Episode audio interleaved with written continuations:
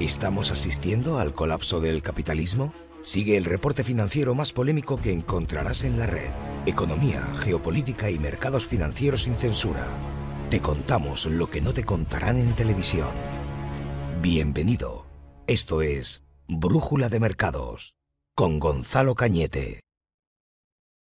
Recuerda que el presente reporte no constituye asesoramiento de ningún tipo, sino una simple opinión personal del autor. Los mercados financieros implican alto riesgo, consulta con tu asesor financiero antes de invertir.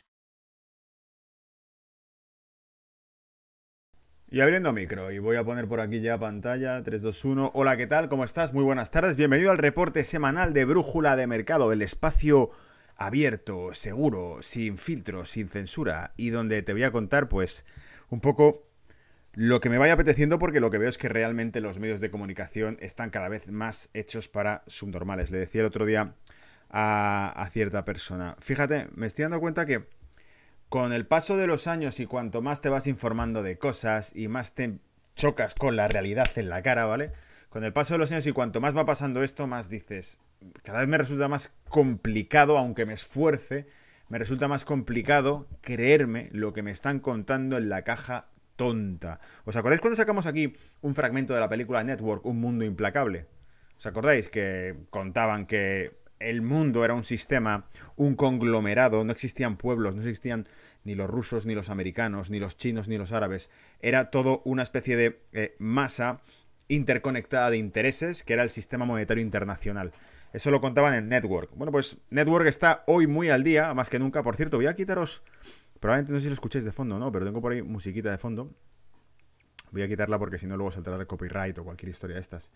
Pero eh, eso está más, más al día que nunca hoy, porque realmente todo lo que está pasando eh, va en esa línea de que te van contando todo y dicen, mira, esto, la realidad es la que queramos narrarte y punto. Y cuanto más datos encuentras, eh, más te das cuenta que es completamente... Es un mundo aparte, lo que te va a ir contando la caja tonta y lo que vas a ir viendo tú si investigas, ¿vale? Pues eh, hay una tarea dura. Ahí en el chat estáis contando cosas revolucionarias. Bien, comparto pantalla para que veáis un poco lo que os traigo para esta semana. Ahí estamos, ¿vale? ¿Sigo en plano? Sí, sigo en plano. Esta semana, ¿qué os traigo para esta semana? Vamos al grano, vamos al lío, como podíais en el, en el chat de Twitch, vamos al lío. Pues para esta semana, em, diversos temas. Bueno, lo primero, ya sabes, estás en Brújula de Mercado, en el reporte semanal. No sé ni cuántos años llevo haciendo esto ya, a lo mejor cerca de 5 años o más, probablemente más. Se, se aproxima ya a mil vídeos subidos en redes sociales con comentarios de economía, eh, de mercados financieros y, de geopolítica o de la realidad que nos toca ir cada, cada día, ¿vale? Pero si no lo estás, te invito a que te suscribas para que te lleguen las notificaciones. Recuerda que estamos además en Telegram, por aquí lo tengo puesto. Trump, por favor. Tenemos al señor Trump agarrando el cartel. ¿Dónde estás? Bueno, no lo tengo aquí. Eh, ya sabéis que he puesto ahora de cierre, de telón, de pantalla de cierre en muchos de los reportes al señor Trump agarrando un cartel donde están todas las redes sociales donde estamos em, donde puedes encontrar brújula de mercado. Que básicamente es, para empezar, Telegram, tiene la comunidad, que son casi 1500 personas ya dentro de, ese chat. Está la comunidad de Telegram, donde te puedes suscribir y donde puedes ir viendo un poco pues, los avisos para los directos, alguna noticia que otra que, encuentro por ahí, alguna broma como la que mandamos esta semana, que os he traído también aquí al, chat, ¿vale? Pero que podéis ir buscando. Y sobre todo... Eh, los directos a través de Twitch, los directos a través de Facebook Live, los, eh, los fragmentos que nos permiten subir en YouTube. Ya sabéis que YouTube no le gusta que cuentes todo, todo, todo. Hay que ir contándolo segmentado. No contamos locuras, pero en cuanto citas a algún congresista americano, sacas a alguna autoridad por ahí, pues enseguida les, les saltan por decirlo así, las alarmas y te mandan un strike, una censura en, contenido que has puesto, no les gusta y te lo tumban, ¿vale? Aunque no estés diciendo nada raro, sino simplemente estés sacando a estas personas hablando, no les gusta que, que salgan, ¿vale? Entonces, eso por si quieres ver los directos, pero es que además está en los podcasts, donde queda todo publicado, está en iBox, está en Google Podcast, está en, en Apple Podcast y en Spotify también, Brújula de Mercados, ¿vale? Eh, te dejo el contacto por si quieres mandar material, contenido, em, correos electrónicos, consultas, noticias, gráficos, lo que te apetezca compartir con la comunidad. Brújula de mercados. Repito, brújula de mercados. ¿Vale? Lo tenéis en pantalla también para los que estéis viendo en directo. Y bueno, temas que voy a sacar hoy y que voy a comentar hoy, que me habéis compartido a través del correo electrónico. Me llegaba una noticia que me mandaba Fran, que algunos ya imagino que habéis visto por ahí, que contaban que 19 días antes de que en China em, diesen, identificasen la aparición del bicho, del, del, virus, 19 días antes de que apareciese eso, pues al parecer un acuerdo de confidencialidad revelado eh, mostraba que Moderna había mandado muestras de la vacuna a universidades antes de que apareciese el bicho. Lo cual no me sorprende, no sé hasta qué punto eh, quedará verificado o no esto, eh, si será un acuerdo de confidencialidad de lo que ellos llaman una template, es decir, una muestra, una base sobre la que podían editar vacunas, o si realmente la vacuna que están mm, enchufando hoy ya la tenían entonces, que sería pues bueno, peores cosas se han visto, ¿verdad? Es decir, no nos sorprendía a ninguno probablemente. Em, David me mandaba otro por correo electrónico, me mandaba el discurso que ha hecho Bukele, o que hizo Bukele, explicando cómo va a funcionar a nivel práctico en el país esto de tener Bitcoin como moneda nacional, cómo va a funcionar. Así que luego os pongo un fragmentito, lo vemos así más o menos ligero, para ver qué nos explica eh, principalmente cómo, por ejemplo, la conversión de aquellos que tengan cuentas en dólares no serán obligados a convertirlo a... Em, a esto a, a, Bitcoin, podrás, o sea, tú podrás conservar tus cuentas de ahorro en dólares si quieres. Eh, eso no, no obliga a nadie, no fuerza a nadie a que tenga que convertirse a Bitcoin, como si les pasó cuando pasaron de la moneda local al dólar y se dolarizaron, tuvieron que convertirlo todo. Es otro negocio que también se hace, te da una tasa de conversión fija y un plazo para poder cambiarla. En Europa pasó con la conversión al euro. Eh, allá por los inicios del 2000, de la década del 2000, eh, se dio un plazo hasta el cual tú podías ir y cambiar tus, tus liras, tus pesetas, tus francos a euros y a una tasa mm, oficial publicada para evitar la especulación con ella. Oleg, Oleg nos manda la noticia de eh, McAfee y en concreto lo que nos ha mandado Oleg ha sido un tweet que publicó McAfee ya por 2019 donde advertía no me voy a suicidar, por favor, que lo sepáis y tal igual. Así que hemos traído un poquito de salsa. He traído el último salseo, o sea, ya sabéis que esto es un poco salseo de, cómo van las cosas. He traído también el último tweet que publicó McAfee, donde hablaba de cómo el poder corrompía, ¿vale? McAfee ya sabéis que era prácticamente un activista en sus últimos días. Y, bueno, ha aparecido. Y por supuesto he traído, por supuesto, el chiste que os pasé por Telegram con este tema, que, que ha sacado mucha salsa también a la historia, ¿vale? Paso también, Fran mandaba un artículo de Sirujet sobre la inflación. Y de hecho, en concreto, el artículo que mandó Fran está muy interesante. Son comentarios del Bank of America, donde básicamente nos dicen que no están de acuerdo para nada con la temporalidad. Ya sabéis que la Reserva Federal ha dicho que esto probablemente es transitorio, es temporal. La, subida que estamos viendo de inflación en Estados Unidos, al 4 y pico el último periodo, al 5 la última publicación que ha habido de inflación, está subiendo. Hablábamos de que los alemanes del Deutsche Bank, los analistas del Deutsche Bank le habían dicho, mucho cuidado con lo que estáis haciendo porque estáis sentando a toda la economía occidental en una bomba de relojería.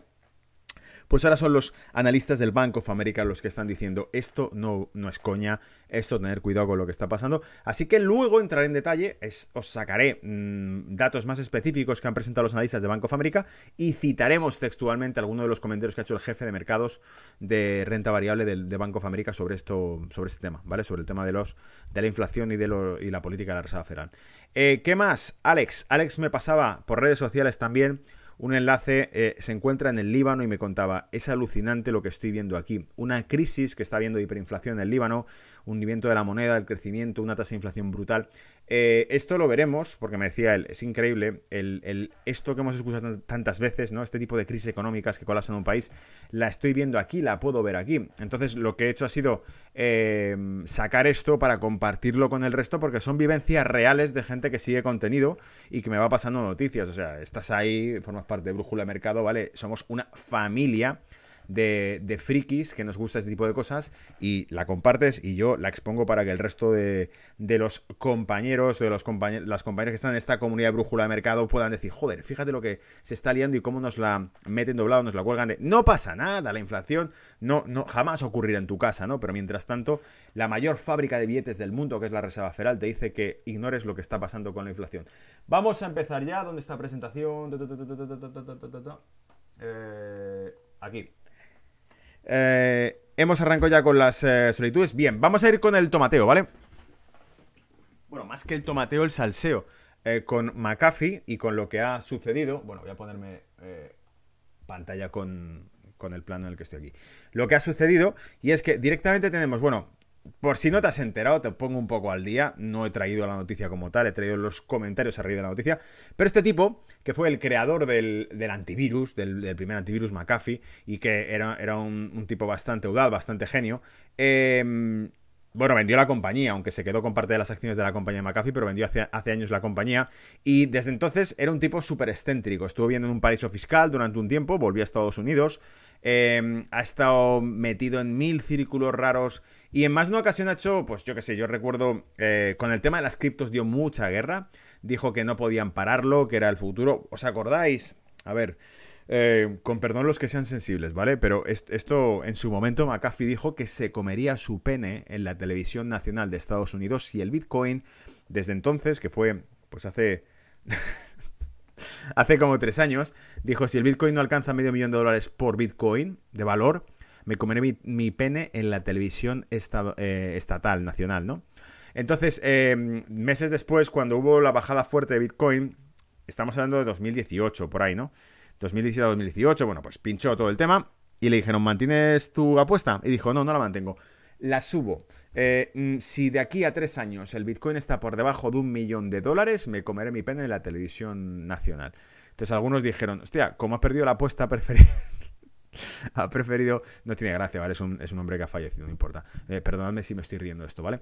Eh, algunos hicieron la broma de que eh, como hizo una apuesta de que se comería su pene en la televisión nacional, si, no, si estaba el Bitcoin por debajo de un millón de dólares, pues ha perdido la apuesta y se ha ahorcado, ¿vale?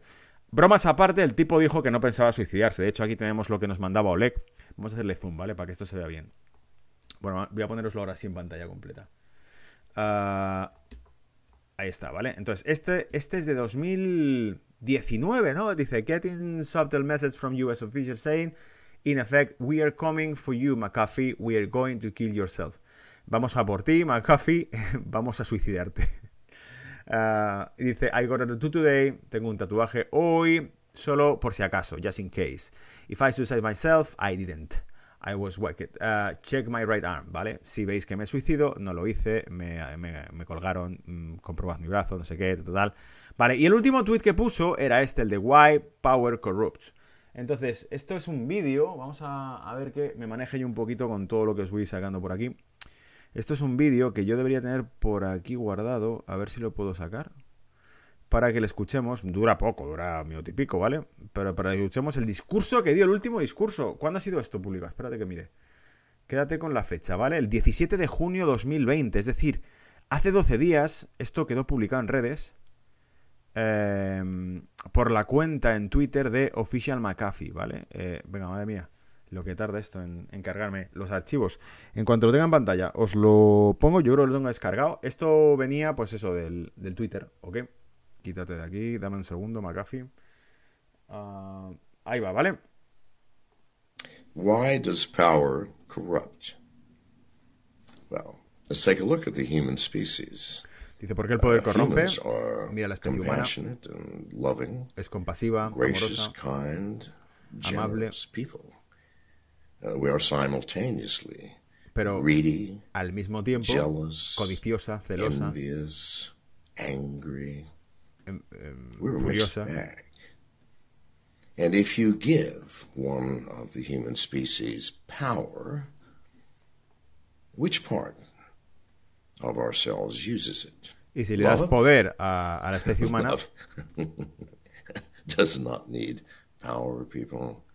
It flowers from the heart. Dice quién la utilizará ese poder. Grace certainly uh, needs no power. Compassion, generosity. No, these are simply things that. Entonces dice las cualidades positivas, la compasión, la generosidad, las flores, el amor. No requieren poder porque están implícitas en la naturaleza. Pero dice, la codicia necesita poder. Si tienes suficiente poder, puedes coger todo lo que quieras. Oh, la furia requiere también poder. Envy? Well, with power, uh, whatever you're envious of, you can duplicate uh, on your own. No. y con poder puedes duplicar tus posesiones. unsocial, not life supporting part of the human animal that needs power. Nothing else needs power. Dice, bueno, so el soporte de la naturaleza humana del poder. power over others through government, through military. And we expect uh, them not to be corrupt. Dice, y si concedes poder a otras instituciones, el poder, los militares, el gobierno, dice, ¿esperas que no se corrompan tampoco? Bueno, pues ahí, no sé qué último que ha dicho, a ver.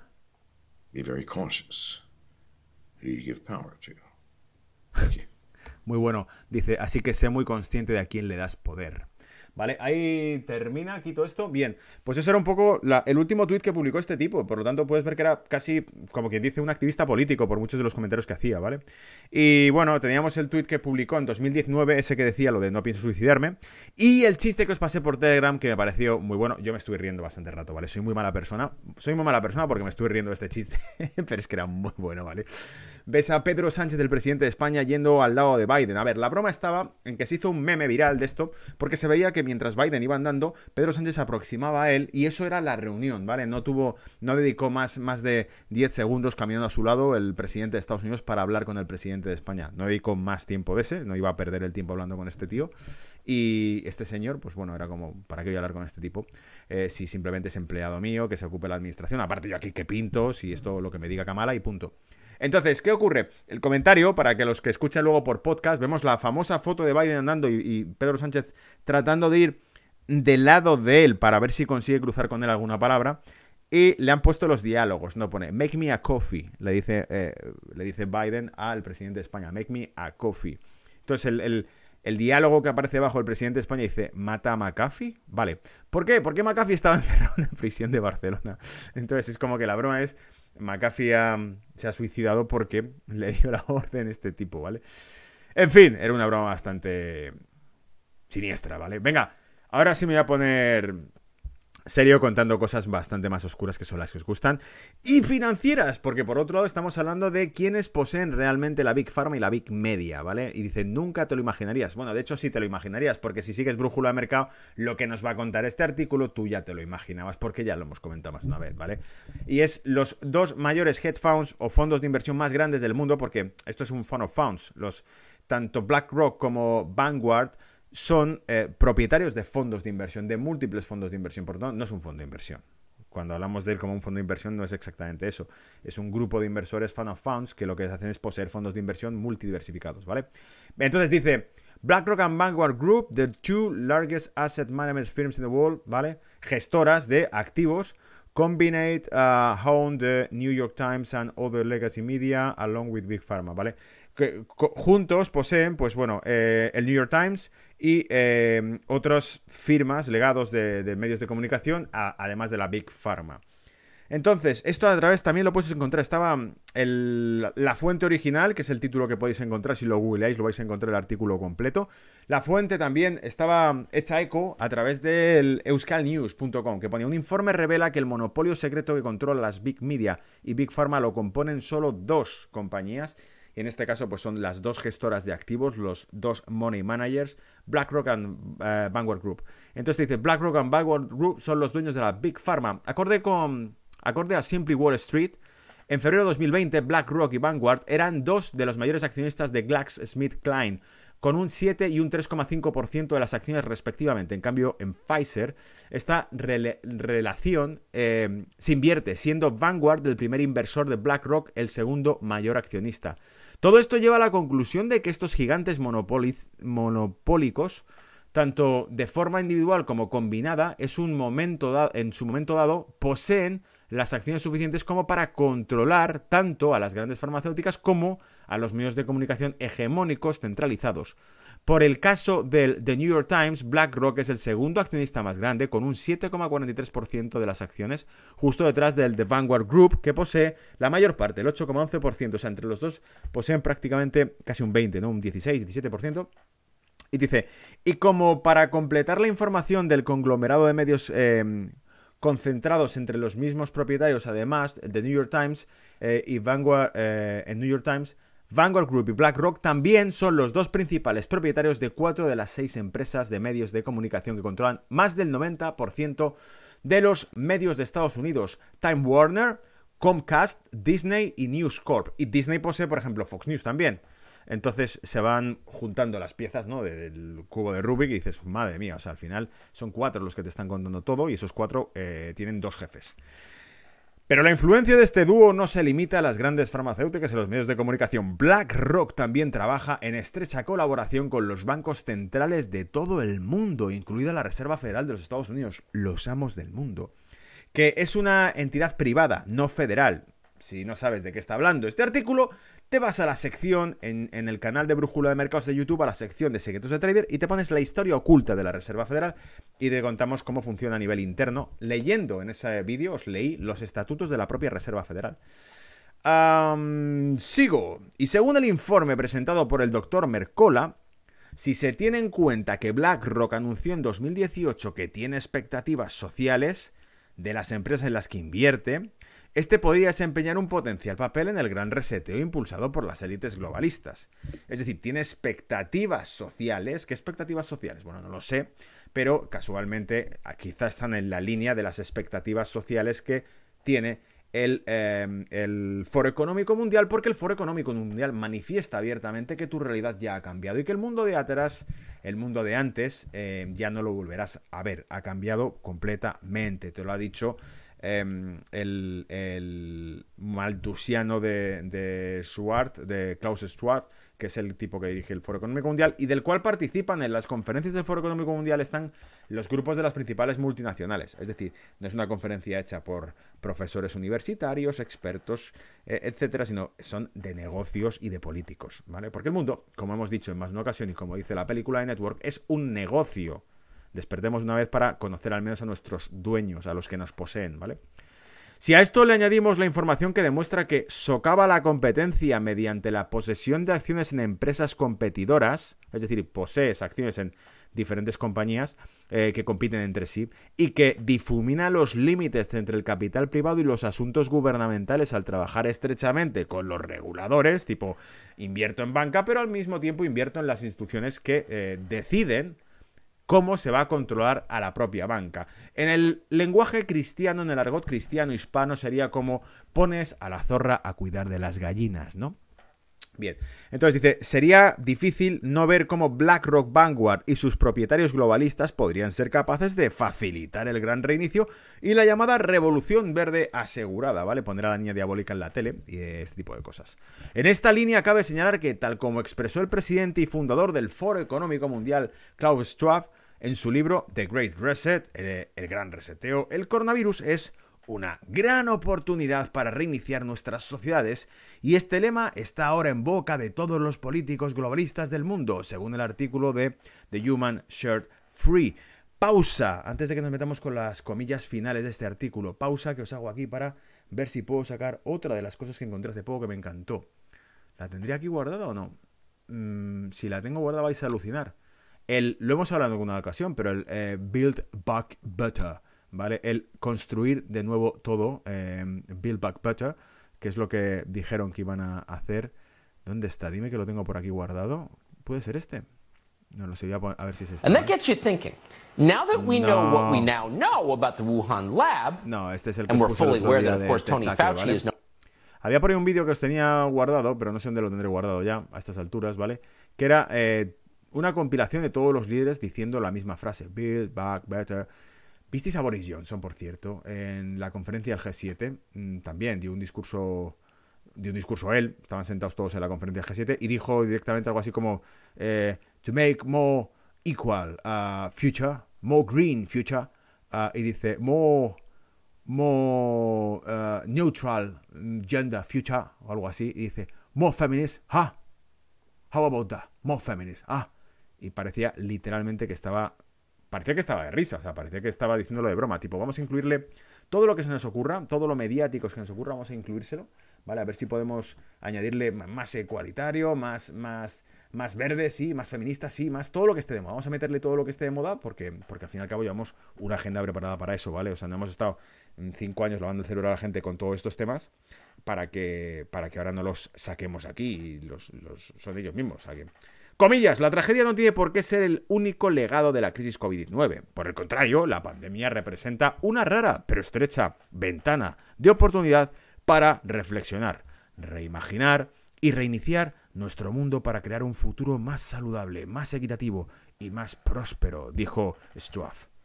Vale, entonces eso efectivamente es una oportunidad. Por cierto, aquí Vamos a hacerle zoom. Últimas palabras que ponían del doctor Joseph Mercola. Dice, el doctor Joseph Mercola en su análisis concluye que parecería bastante claro que la pandemia de COVID-19 fue orquestada para provocar un nuevo orden mundial, el gran reinicio, donde podemos ver que el centro de todo, el corazón hacia el que fluyen todas las corrientes de riqueza global, la encontramos en BlackRock y en Vanguard. Pero esto ya sabéis, amigos, lo dirán, eh, lo clasificarán como teorías de la conspiración. Hasta que dentro de 10 años eh, salga algún eh, informe más técnico o sea una realidad y te digan algún documental en, en medios de comunicación. Pues en su momento esto lo controlaban y tú dices, ah, pero es que era una teoría de la conspiración hasta que se hizo real. Bien, y para que os hayáis dando cuenta de cómo esto no va a parar y que se está avanzando bastante, eh, me sorprendió este titular que también os guardé, que era las empresas de Moscú. Dice, las empresas de Moscú deberán transferir el 30% de sus empleados al trabajo remoto desde el 28 de junio. Las empresas de Moscú deberán garantizar que al menos el 30% de sus empleados trabajen a distancia a partir del 28 de junio con la excepción de trabajadores vacunados, según la orden este viernes por el alcalde de la capital rusa, Sergei eh, Sovianin. Asimismo, la orden específica que los trabajadores mayores de 65 años y las personas con enfermedades crónicas tendrán que trabajar desde casa. En caso de incumplir con la orden, los empleados pueden ser sancionados por vía administrativa. Y ahí está el comunicado. Eh, os dejo pantallazo del comunicado donde está colgada la, carta de eh, la administración o de, en este caso, el ayuntamiento o el alcalde de Moscú, ¿vale? Entonces, esto es la nueva normalidad que te prometieron y ya está aquí. No es. Se basa básicamente en que se va a ir haciendo normativa. Eh, con una cobertura mediática que va a seguir hablando de este tema constantemente para que, pues bueno, si te vale, bien. Que no te vale lo que están haciendo, bueno, pues mm, no hay alternativas. Es decir, te lo vas a comer con patatas, ¿vale? Artículo que os traía de, de Al Jazeera en inglés y era la crisis en el Líbano. Y esto es lo que me ha mandado Alex también, ¿vale? O sea que, Alex, gracias por, eh, por pasármelo. Eh, también fue muy bueno que me escribieses y saber de ti. Si me estás escuchando, que no lo sé, eh, sé que sigues el programa de vez en cuando. Crisis en el Líbano. Dice, por quinta vez este año, el Líbano subió el precio del pan subsidiado a medida que la crisis política, financiera y económica del país se profundiza sin una solución a la vista. El Líbano está experimentando una grave escasez de gasolina, medicamentos, ambos aún subsidiados por el Estado, y otros productos vitales. El Ministerio de Economía y Comercio del Líbano ha elevado el precio del pan subvencionado por quinta vez este año a medida que las múltiples crisis del país empeoran sin una solución a la vista. El ministerio dijo el martes que la razón detrás del último aumento, del 18% desde el último aumento desde febrero, fue el fin de los subsidios al azúcar por parte del Banco Central, lo que a su vez aumenta el costo de producción del pan. Es decir, que el gobierno está aumentando el, precio interventivo del pan porque recibe menos fondos del Banco Mundial. Es un, digamos que es las características que tiene el mundo que cada vez está más subvencionado, un mundo que cada vez está más mutualizado. Y si te fijas además la trayectoria que llevan los países que tenían cierta independencia económica, la riqueza de las naciones, que lo llamó Adam Smith, los países que podían tener cierta independencia económica también se han visto con el tema del COVID eh, acorralados para que cierren sus economías y se sometan, es decir, rindan la economía, la, rindan, la, la dinamiten voluntariamente, ¿vale? Suelta tu economía, déjala caer, ciérrala, eh, y aumente la dependencia financiera de grandes grupos, que son el, el estímulo fiscal que se ha creado en la Unión Europea es 750.000, perdón, 850.000 millones de euros, que irá a ayudas de rescate para el resto de naciones. Como ya dije más de una ocasión, el proyecto europeo no es viable con países europeos que estén eh, con, crecimiento económico y con empleo. El proyecto europeo necesita una, una, una quiebra de los estados de Europa. Si los estados de Europa no quiebran, no hay manera de que tú le quites las competencias. Solo puedes fundar un estado europeo sobre las ruinas de los viejos estados europeos. Te hace falta una Italia quebrada, España quebrada, Alemania quebrada, em, Francia quebrada, Portugal quebrado. No vas a poder crear los Estados Unidos de Europa si no están quebrados, porque si no, ningún país decidiría si está prosperando y está como...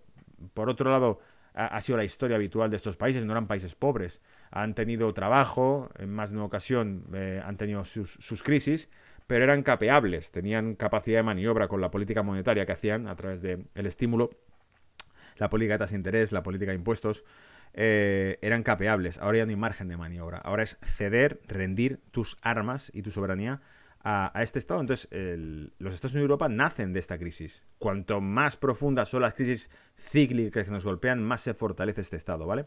La libra libanesa ha perdido el 90% de su valor desde que los disturbios azotaron el país en 2019. A principios de este mes, la libra rompió un mínimo histórico de 15.500 libras libanesas por dólar en el mercado negro. El tipo de cambio oficial sigue siendo 1.507 libras por cada dólar. Alucina la diferencia que hay entre el precio en la calle del dólar, 15.500 libras, y el que oficialmente debería ser 1.507. Es decir, es 10 veces más caro el dólar escasea 10 veces más que el, precio oficial dictaminado. El Banco Mundial dijo en su informe de este mes que proyecta que el Producto Interior Bruto del Líbano se contraiga un 9,5% en 2021 después de eh, contraerse un 20,3% en 2020 y un 6,7% en el año anterior, o sea, una debacle. Eh, the Central Bank has been cutting back on financial. Esto se ha quedado sin traducir de repente, ¿vale? Bueno, lo traducimos ahora. El Banco Central ha estado cortando la eh, financiación de importaciones eh, eh, de dólares subsidiados, has foreign currency reserves has dropped, vale, porque las divisas extranjeras, o sea, las reservas de divisa extranjera han caído masivamente, peligrosamente a mínimos. Las reservas que guarda cualquier país, cualquier banco, nacional de un país que guarda en, especialmente en dólares para poder maniobrar en el, mercado internacional, por ejemplo, lo decíamos, la electricidad, el combustible, los alimentos se compran en dólares en los mercados internacionales, ¿vale? Pues han caído a mínimos y eso es peligroso porque se quedan sin capacidad, uno, de defender su moneda en el mercado internacional utilizando el dólar y dos, de poder importar bienes principales, ¿vale? De primera necesidad. Ah, ¿Dónde nos hemos quedado? A ver, deja que mire después de contestar. Vale. Uh, that has promoted merchants to either rise prices or stop imports. Vale, y eso ha hecho que los mercados eh, alcen los precios o eh, detengan las importaciones. La mayoría de los libaneses han visto diezmado su poder adquisitivo y evaporado sus ahorros, y más de la mitad de la población del pequeño país vive ahora por debajo del umbral de la pobreza. En junio del año pasado el gobierno aumentó el precio del pan plano, un alimento básico en el Líbano. Es más de un 30% por primera vez en 10 años. Desde entonces ha subido el precio tres veces antes de, eh, del martes. ¿vale? Esto es una traducción que más o menos la vamos pillando, pero que está hecha por Google. El Ministerio de Economía dice que 910 gramos, 2 libras de pan, se venderán a 3.250 libras, que es más de 2 dólares la tasa oficial. Em, solía venderse por 2.750 libras antes del último aumento, es decir, antes de la última actualización de precio interventivo. El Líbano está atravesando una gran escasez de gasolina, medicamentos, ambos todavía subvencionados por el Estado, y otros productos vitales. los cortes de electricidad duran gran parte del día y la gente hace fila durante horas para llenar sus autos. Han estallado tiroteos, peleas y puñetazos en los que eh, las estaciones de servicio em, dejan varias personas heridas. Una de las razones detrás de la escasez de gasolina es el contrabando de la vecina Siria, que lucha por su propia escasez de combustible, pero donde el precio es casi cinco veces mayor que en el Líbano. Un responsable de distribuidores de combustible, Fadi Abu Sarka, dijo que 140 propietarios de estaciones de servicios se negaron a recibir gasolina el martes debido a los problemas que se enfrentan, incluidas amenazas, chantajes o golpizas. Es decir, que el, tráfico que se ha producido en los territorios colindantes con Siria de combustible y de petróleo hace precisamente que escasee el combustible en el Líbano y que además no solo eso, sino que las estaciones de servicio que em, eh, proveen de combustible y de gas no quieren que le mandes eh, combustible porque saben que van a ser objetivo, target, para asaltos, para robos. No pueden protegerse a sí mismos, dijo, y pidió a las fuerzas de seguridad que protejan las estaciones de servicio según la Agencia Nacional de Noticias Estatales. Em, o sea que básicamente eh, no hay recursos suficientes para garantizar la seguridad de los abastecedores de combustible en el Líbano. En fin, trágico, ¿vale? Trágico. Y eh, he sacado la foto, la foto, la radiografía o la analítica de la economía libanesa para que veamos cómo están. Y tienen, te dice, una contracción del PIB del 20-30, eh, 20,30% arrastrada del año anterior. Nos han dicho que esta podría ser el 9 y pico para el cierre de este año. Tasa de interés del 10% en los bancos. Tasa de inflación del 119%. 119% de tasa de inflación, es bien. Tasa de paro del 6,60%. Déficit gubernamental 16,50%. deuda pública, deuda sobre deuda pública es 161,70% del Producto Interior Bruto, es decir, deben casi el doble de lo que producen en el Líbano a la deuda externa o internacional y la cuenta corriente es negativa, por supuesto, por lo que nos estaban comentando además de bloquear las importaciones, porque evidentemente salida de reservas, cuanto más importa, más reservas se utiliza para comprar en el mercado internacional y cuanto más reservas se utiliza, más menos cartuchos le quedan para salvar su economía o su moneda si lo requiriese a nivel de liquidez, ¿vale?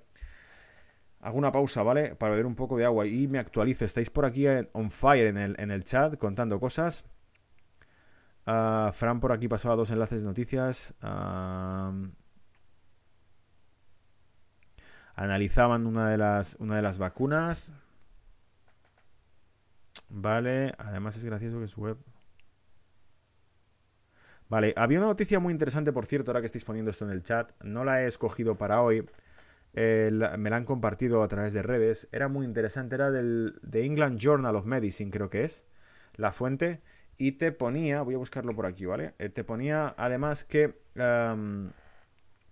¿Cómo era? Que puesto que no están, eh, no tienen la autorización completa las, las, vacunas actuales, no tienen la autorización completa, porque ya sabéis que el estudio termina para 2023, octubre 2023 creo que es, y abril 2000, no, perdón, octubre 2022 y abril 2023 cuando finalizan el estudio. Bueno, pues resulta que lo que te cuentan aquí es que en ausencia de eso es eh, normal, a ver si lo tengo también descargado por aquí.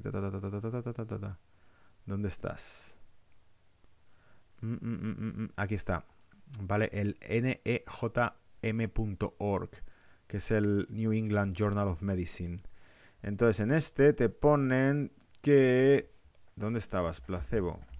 No sé exactamente en qué punto lo, lo tengo por aquí, ¿vale? Pero lo que está sugiriendo es... Aquí está, aquí está. Por lo tanto, dice, vale, ahora atención.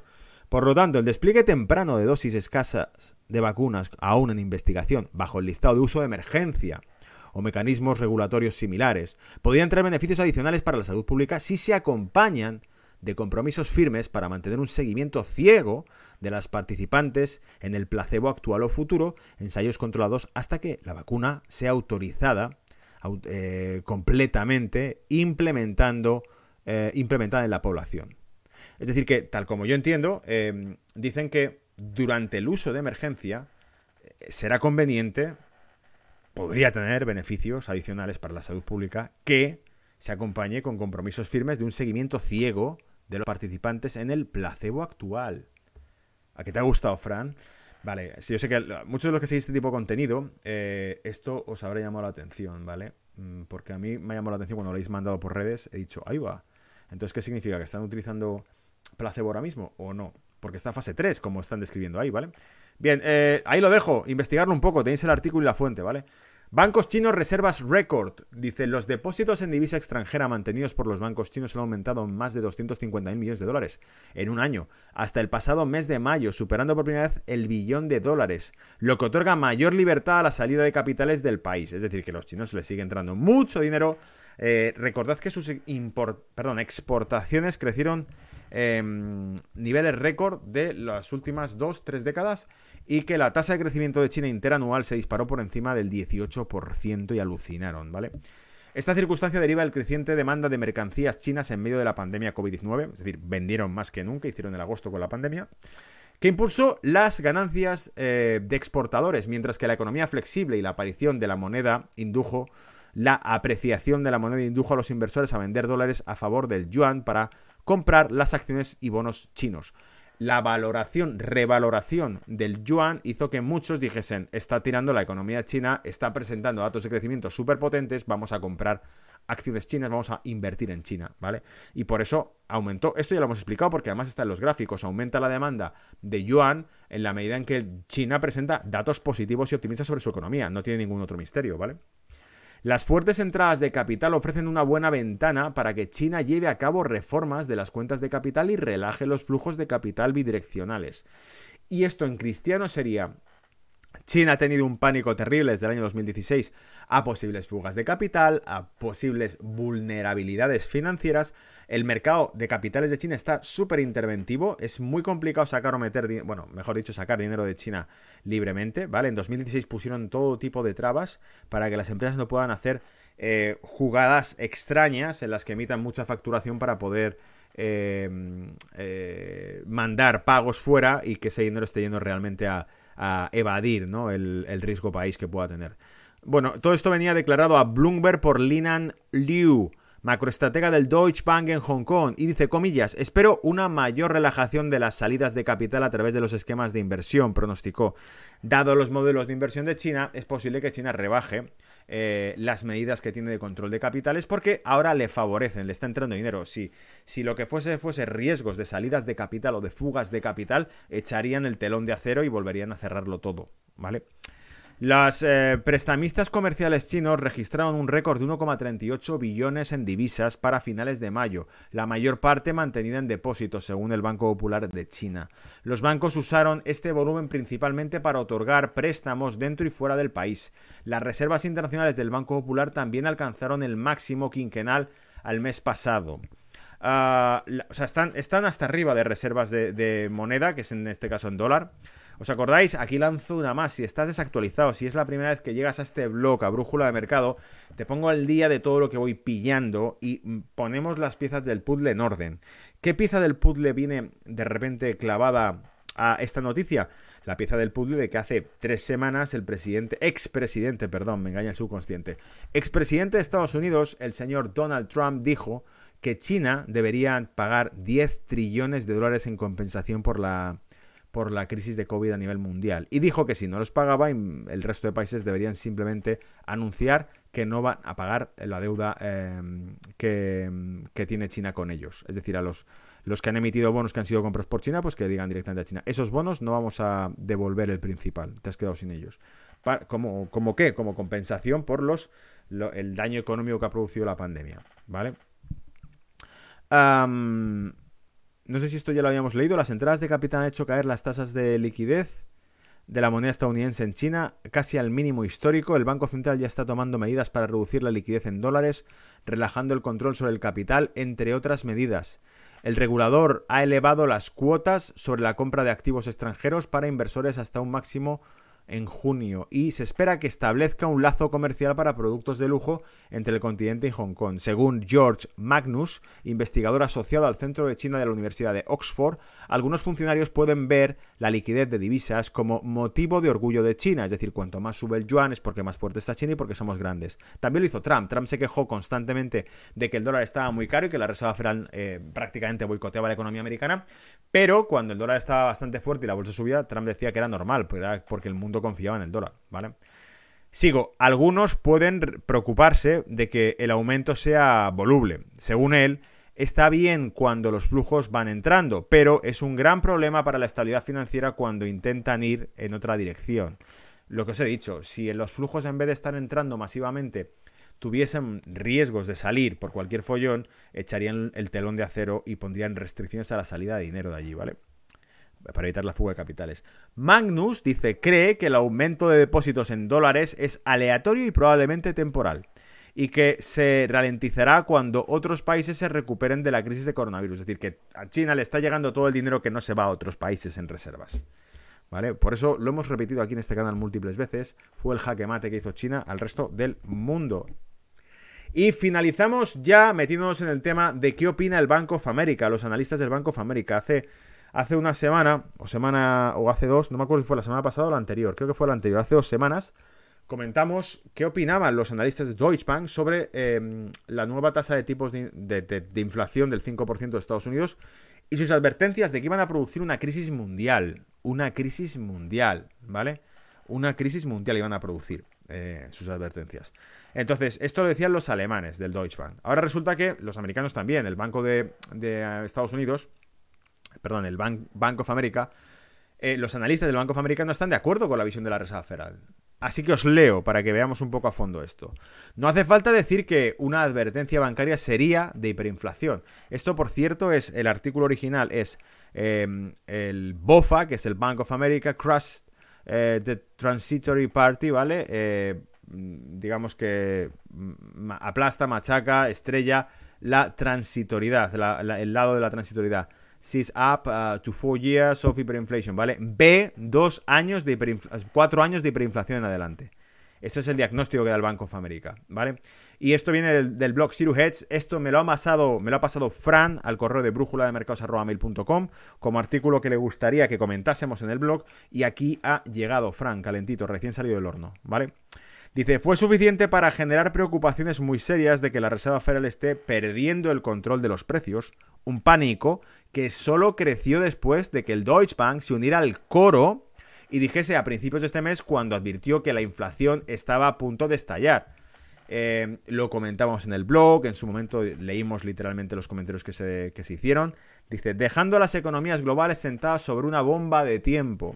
Por supuesto, Bank of America, jefe de accionistas del Bank of America, Savita Subramanian, perdón, Subramanian, Subramanian, vale, Savita Subramanian, norteamericano de toda la vida, que se había dejado un vacío legal, dice el mismo vacío legal utilizado tan generosamente por la Reserva Federal hasta varias veces al día. Después de todo, la definición de transitorio es fluida, es decir, aquí cada uno interpreta como quiere que es transitorio, y podía ser tan breve como unas pocas semanas, lo que hace que la el próximo periodo de dolor eh, sea algo manejable. No tan rápido, dice. Si bien la Reserva Federal ha apostado la poca credibilidad que le queda al significado benigno de transitorio, al establecer su política monetaria, no habrá subidas de tipos hasta 2023, momento en que la inflación estará en los dos dígitos. Espérate, voy a volver a leerlo porque igual no, no eres consciente de lo que estamos leyendo, ¿vale? Dice, si bien la Reserva Federal ha apostado por la poca probabilidad de que la de, eh, que, le, que, le, queda el significado benigno de transitorio, no confiamos en que realmente eso, esa expresión de transitorio sea algo positivo. Dice, al establecer su política monetaria, dice, no habrá subidas de tipos hasta 2023, momento en el que la inflación estará en los dos dígitos. O sea, te están diciendo que si de aquí a 2023, como ha prometido la Reserva Federal, y esto son fechas, amigos, y es que son los amos del mundo constantemente. 2023 es también la fecha que ha prometido el Banco Central Europeo. 2023 la Fed ha dicho que no toca tipos. 2023 el Banco Central Europeo ha dicho que no va, bueno, la Comisión Europea, que son los mismos, eh, llámalo Troika, ha dicho que no van a exigir cumplimiento de los, eh, los déficits, los compromisos de déficit de los países europeos hasta 2023. Es decir, vamos a dejar que esto se cueza a fuego lento, ¿vale? Con burbujas, se cueza a fuego lento la mayor crisis de todos los tiempos. Vamos a dejarlo, ¿vale? Que la economía puede ir tirando, lo que sea, ya, pero hacía falta que esto llegase. Hay que, hay que lo que muchos temían y que parecía una puta locura, hablando claro, era em, ese gran reset eh, implicaba la abolición de propiedad privada, la amnistía de, de, los créditos hipotecarios, ese tipo de cosas que son una auténtica locura y que comentábamos allá por 2019, 2018, incluso alguna vez hablamos de Nesara Gesara. Hablábamos de este tipo de cosas como una auténtica locura. Bueno, mira, estos son historietas que nos vamos contando y que tienen cierta cierta, cierto sentido cuando las narramos, pero nunca nos imaginamos que podíamos llegar a ver un panorama real. Porque no cabía en nuestra cabeza que ese escenario pudiese existir. Hasta que llegó el 2020 y vimos que todo está yendo en esa línea. ¿Cómo va a colapsar toda la economía para que se mutualice eh, la propiedad privada y desaparezcan los créditos y todo lo demás? ¿Cómo va a ocurrir eso? va a ocurrir porque dinamitemos las economías. ¿Y cómo vamos a dinamitar las economías? ¿Nos hemos vuelto gilipollas o algo parecido? No, será obligatorio, habrá que cerrarlo todo, ¿vale? O sea, no sé, pero a mí me parece que mm, ha ido perfecto con el guion todo lo que está ocurriendo ahora. Continúo. Dice, y el de hoy, se, eh, el comentario de U Michigan eh, hizo eco de alegre sentimiento de la Fed prediciendo que la inflación vertiginosa no durará mucho. Con el economista Richard Curtin de la encuesta del consumidor escribió que las expectativas de inflación para el año siguiente caen levemente al 4,2% en junio desde el máximo de la década en el 4,6%, ya que los consumidores creían que los aumentos eh, creían que los aumentos eh, ser en su mayoría temporales. Creían que los aumentos iban a ser en su mayoría temporales. Una de las estrategas más respetados del Banco of America acaba de colapsar la fiesta transitoria, es decir, aparece este tipo, un analista de la sección de renta variable del Banco of America que dice que esto no tiene nada de transitorio, dice, y en una nota pública hoy, el estratega jefe de inversiones del Banco of America, Michael Harnett, escribió que, lejos de ser transitorio, el alza de los precios en Estados Unidos eh, es años. No, no, está mal traducido esto, ¿vale? Pero básicamente yo entiendo que es lejos de ser transitorio. El alza de los precios en Estados Unidos continuará los próximos años, ¿vale? Continuará. Al observar que la inflación de Estados Unidos promedio del 3% en los últimos 100 años, el 2% en la década 2010, el 1% en la década 2020, está anualizando el 8% hasta ahora en 2021, Harnett escribe que es tan fascinante que muchos consideran la inflación como transitoria cuando el estímulo, el crecimiento económico, la inflación de activos, productos básicos y viviendas se consideran permanentes. Es decir, este tipo está diciendo, es un error diagnosticarlo como transitorio, nos está dando los datos históricos de volatilidad, que al fin y al cabo es la inflación, la volatilidad de precios, ¿vale?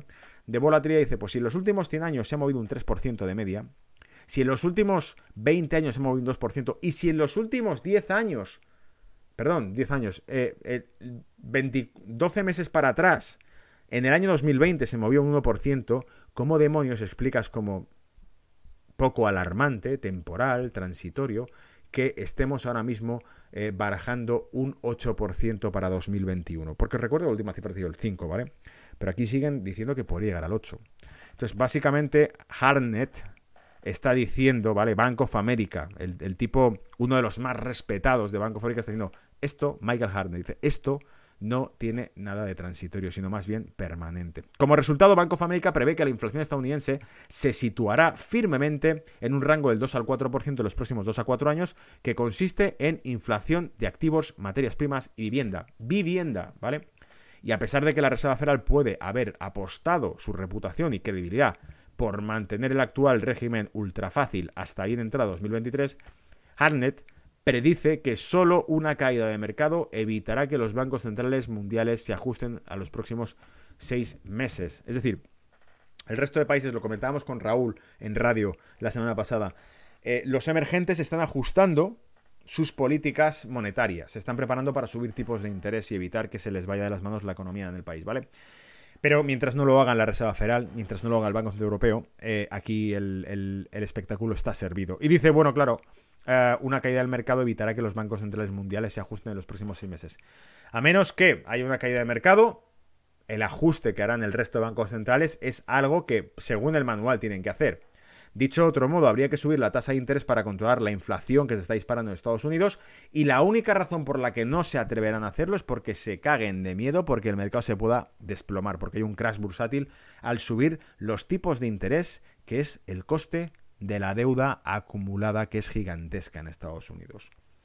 Harnett luego enumeró los diversos factores que forman una eh, visión agresiva, comenzando con la burbuja de la política fiscal, y escribe que el último plan de infraestructura de Biden, de 600.000 millones de nuevos gastos, lleva a la cuenta corriente del estímulo monetario y fiscal global 30,5 billones en los últimos 15 meses, una cantidad equivalente a la totalidad del PIB de China y Europa eh, juntos. En caso de que haya alguna confusión sobre por qué, a pesar de que todavía hay millones de desempleados y el gasto de eh, consumidores es eh, ahora mucho más alto de lo que lo era antes de la pandemia de COVID. Eh, Harnett escribe que el aumento de los precios de la vivienda en Estados Unidos, Reino Unido, Escandinavia, Canadá, Australia, Nueva Zelanda es casi un 30% interanual, marca el cuarto boom inmobiliario de los últimos 50 años. No hace falta decir que todas estas burbujas de activos generosamente creadas por la Reserva Federal y otros bancos centrales continúan ampliando la brecha récord de desigualdad y eso es lo que te iba a decir. En realidad no vemos, lo explico más de una ocasión, los estímulos monetarios que está escribiendo él no llegaron a las familias, no son las familias que compran viviendas, sino más bien fondos de inversión. Y se promociona que tú ibas de alquiler. Tú no poseerás nada, lo poseerán de nuevo grandes bancos privados. Tú, en todo caso, les pagarás 30, 40 años por vivir en ese, en ese terreno y serán ellos los que posean realmente los activos, ¿vale? ¿Dónde nos hemos quedado? Y aunque los bancos centrales nunca lo admitirán, Harnett describe que los mercados casi siempre lideran la macroeconomía. Las acciones son un excelente indicador líder del crecimiento económico y dado que la Reserva Federal sabe que solo puede afectar el comportamiento de las empresas y los consumidores a través de los diferentes diferenciales crediticios y los precios de las acciones, su política está totalmente dirigida a Wall Street. Es decir, ellos dicen, macroeconómicamente hablando no tengo efecto sobre las familias, no tengo efecto sobre las empresas porque no llega crédito. No, esto no va de las familias y las empresas. ¿Os acordáis que sacamos una senadora eh, norteamericana o, congresista de Estados Unidos que dijo directamente que la Reserva Federal tenía un no solamente una responsabilidad con el mercado financiero, sino también con la economía real de Estados Unidos y que por eso, eh, si la economía real de Estados Unidos no se reactivaba en términos de empleo, de crecimiento y de prosperidad, para los norteamericanos la Reserva Federal fracasaba, ¿vale? Que fue, pues, eh, fue casi una bola de oxígeno porque nos traía a todos la mentalidad de que los bancos centrales están ahí para servirte, es decir, para servir al crecimiento económico y a la prosperidad económica, y no para servir a la estabilidad financiera, porque la estabilidad financiera es la estabilidad de cuatro. O sea, el mercado es la ley de mercado, sálvese quien pueda, cuando es que te busques un trabajo, que te busques una vivienda, que consigas eh, avales para una hipoteca, colaterales para una hipoteca, todo esto es ley de mercado, amigo. Pero cuando se trata de que cuatro o cinco firmas grandes financieras puedan tener problemas de liquidez, no hay ley de mercado, es amnistía total. Fabricamos billetes para que no quiebren, ¿vale? Son irresponsables, no tienen ni puta idea de cómo gestionar su capital y acaban súper apalancadas, ¿vale? Bueno, eh, nosotros la rescatamos, ¿vale? Pero si es una familia, si eres tú el que eh, está muy apalancado, tiene dificultades financieras y no puede pagar la hipoteca, no va a venir nadie a rescatarte, te van a quitar la casa y punto, y búscate la vida, ¿vale? Bienvenido a la democracia 2.0 del siglo XXI. Pero el problema es que el auge de Wall Street acumulado desde el rescate del LTCM, Long Term Capital Management, fíjate si nos vamos atrás, año 98, ¿eh? eh, del Fed Put, y los días del Greenspan, Alan Grisman, ¿vale? Que llaman el Merlin, eh, es enorme en relación con el Main Street. Y cuando muestra el gráfico familiar a continuación, los activos financieros de Estados Unidos son ahora 6,3 veces el PIB, el Producto Interior Bruto.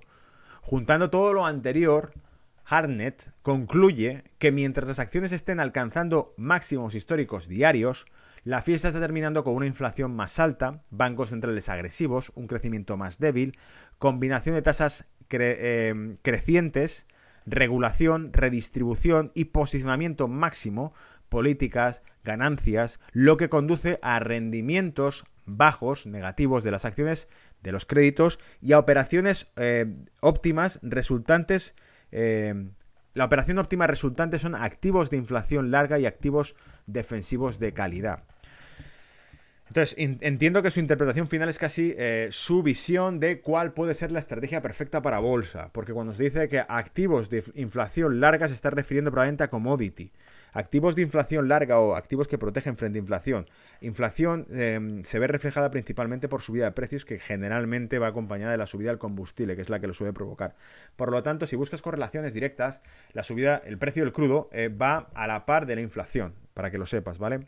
Refugio sería oro, cuando hay inflación también aumenta el valor del oro porque te sales del dinero cotidiano.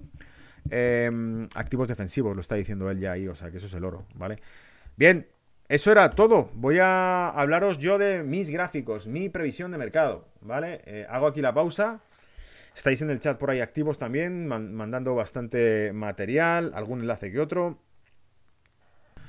Me saluda Proyecto Alsa Sánchez desde Texas. Joder, qué bueno, o sea, hasta Texas llega el mensaje, ¿vale? Eh, saludos, amigo.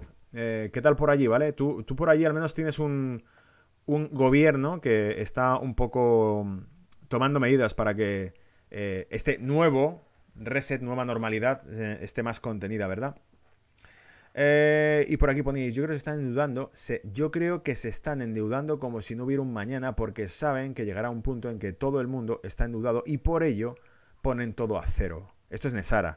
David Parsival, David Parsival nos ponía esto en, en, tweets, ¿vale? Y esto básicamente es la idea de Nesara. Llegará un momento en que la duda es impagable y habrá que poner el contador a cero, como dice él eliminan todas las deudas, pero ya han aprovechado todos los, eh, todas las emisiones monetarias anteriores.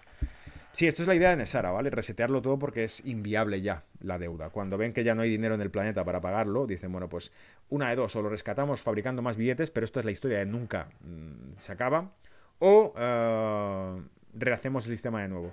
Lo que pasa es que esa era una idea romántica, bonita que había de Nesara, Gesara, Great Reset, el gran reseteo, y ahora esa, esa idea ha quedado eh, Em, ¿cómo diríamos? Eclipsada por lo que algunos llaman el, Great Reset de ahora. El Great Reset, como lo conocemos del Foro Económico Mundial, eh, surge en 2020, mientras que el Great Reset, el concepto del Great Reset que conocíamos, surgía desde la década del 2000, a principios del 2000, ¿vale? Cuando apareció el rumor de la NESARA, de la Ley Nacional de Seguridad para la Abolición de la Deuda, NESARA, de Estados Unidos, ¿vale? Buscarla por ahí. NESARA y GESARA a nivel global. Eso ha quedado eh, opaco por ahí. De hecho, había algún periodista tipo eh, eh, periodista barra activista, por ejemplo, Rafa Pal, comentaba que es que eh, el, gran reseteo que estaba promoviendo el Foro Económico Mundial era, por decirlo así, era la versión falsa, maquillada del Great Reset Nesara del que habíamos hablado en el pasado durante tantos años, ¿vale? Muchos. Eh, es, como un Great Reset, un Nesara que crea un nuevo sistema monetario internacional y de repente aparecen ellos y hablan del Great Reset. Dicen, no, no, es, el Great Reset estaba pensado para formatear, crear eh, un nuevo sistema económico sin esta gente. Y es esta gente la que crea su propio Great Reset para consolidarse, ¿vale? En fin, eh, vamos a pasar ya con los gráficos y así ya nos metemos con todo esto y vamos cerrando, ¿vale?